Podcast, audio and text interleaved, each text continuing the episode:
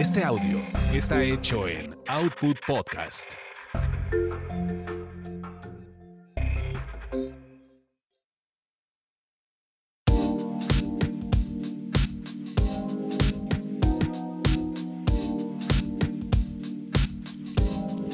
Bienvenidos al Noti News, al Noti Orgasmo, las noticias sexosas más sabrosas y actuales que traemos para ustedes.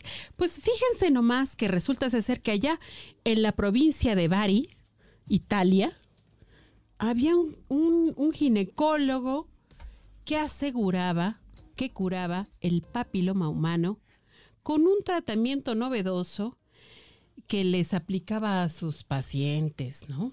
Y que bueno, pues todo estaba bien hasta que alguien le dijo, oiga, pero como que sí siento que, que como que sí me, no, no entiendo cómo está este tratamiento porque, o sea, me tiene que penetrar y sin condón. Ah, pero es que estoy inmunizado, decía él. Ahora sí que le aplicaba la vacuna de mitrocin.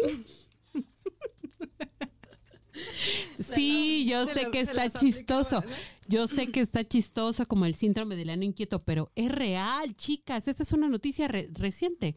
Este señor, ginecólogo especialista, de 68 años, acaba de renunciar a su, a su gremio, a su colegio, a su, a su colegio de médicos cirujanos odontólogos de la provincia de Bari, porque efectivamente pues lo denunciaron, le dijeron, oiga, no manche, pues esas jaladas no, ahora sí que esas jaladas no van acá.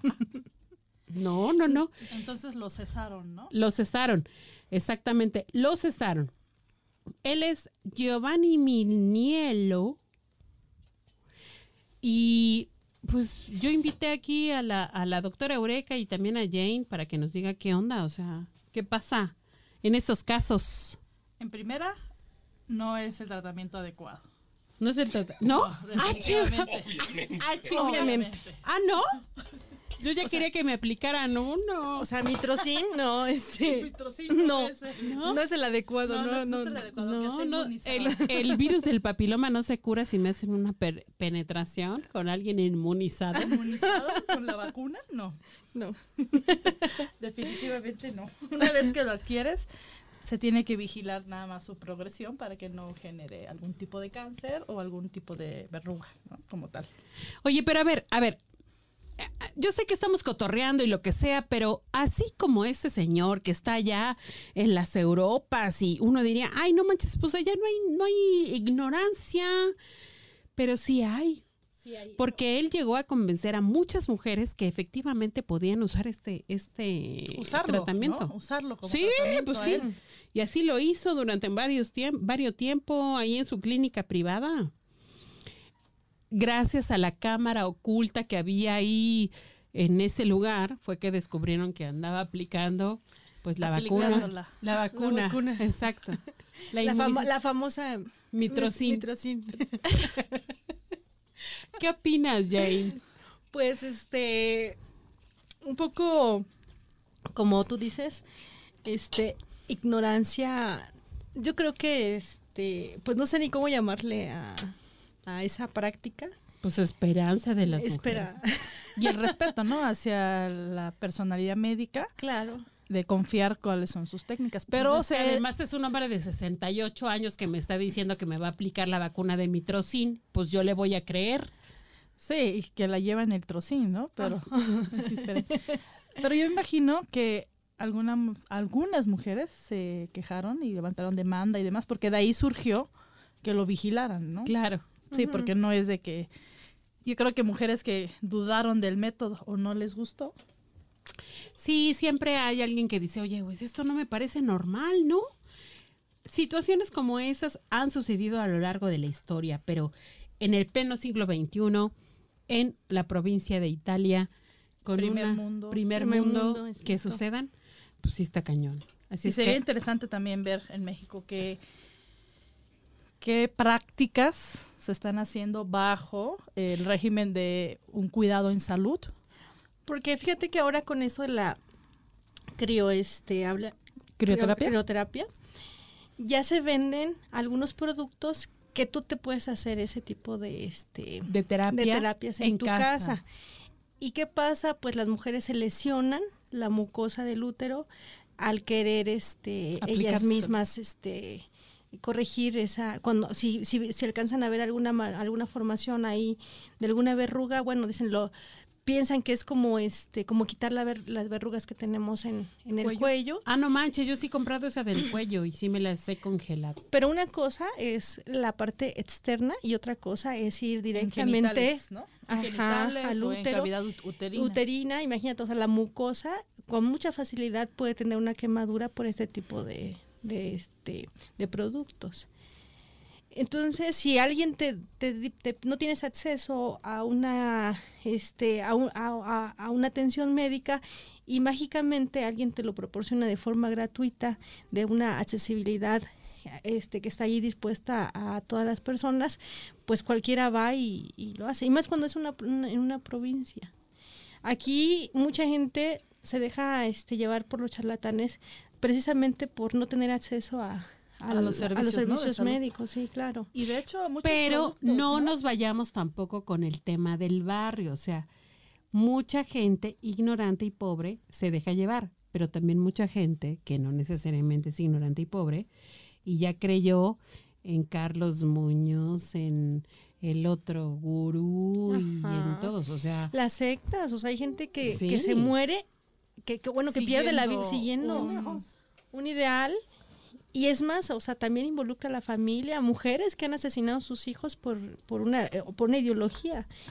Imagínate. o Ahí sea. sí es importante el criterio, ¿no? Entonces, acudes al servicio de salud, no te convence, pues siempre es, y está abierta en servicios públicos o privados, una segunda opinión Claro. o una tercera opinión, que te permita a ti, uno, confrontar la primera respuesta que te dio el servicio de, de salud y dos, externar tus dudas. Eso es muy importante, que no están acostumbrados a externar las dudas o a este, cuestionar al profesional de salud. Bueno, ¿y por qué lo tengo? ¿Y por qué me salió? ¿Y cuándo me voy a curar? ¿Y qué expectativas tengo?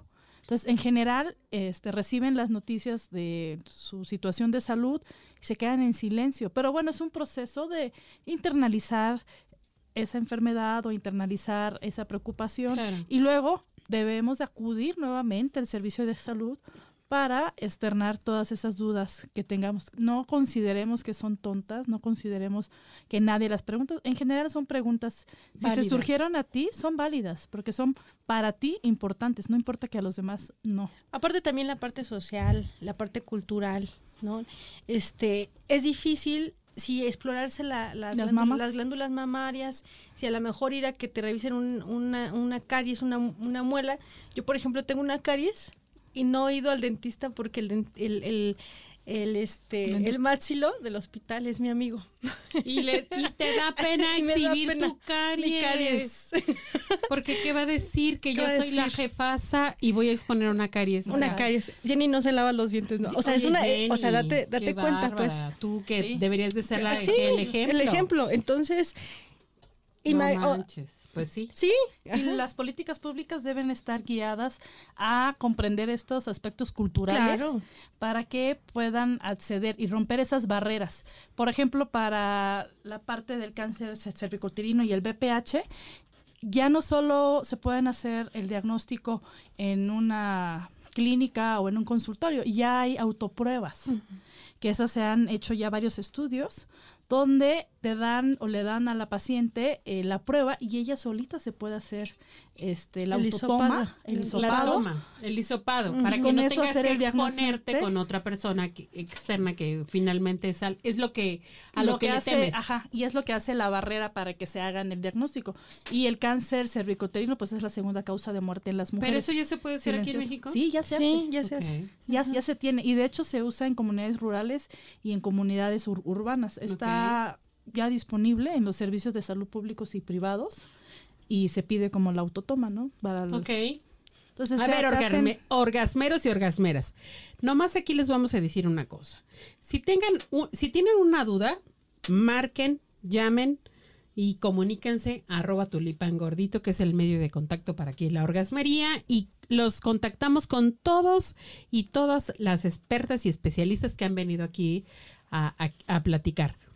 Y la otra muy importante, si algo les suena raro, algo les parece extraño, algo en su corazón les dice como que esto no me suena lógico, háganle caso.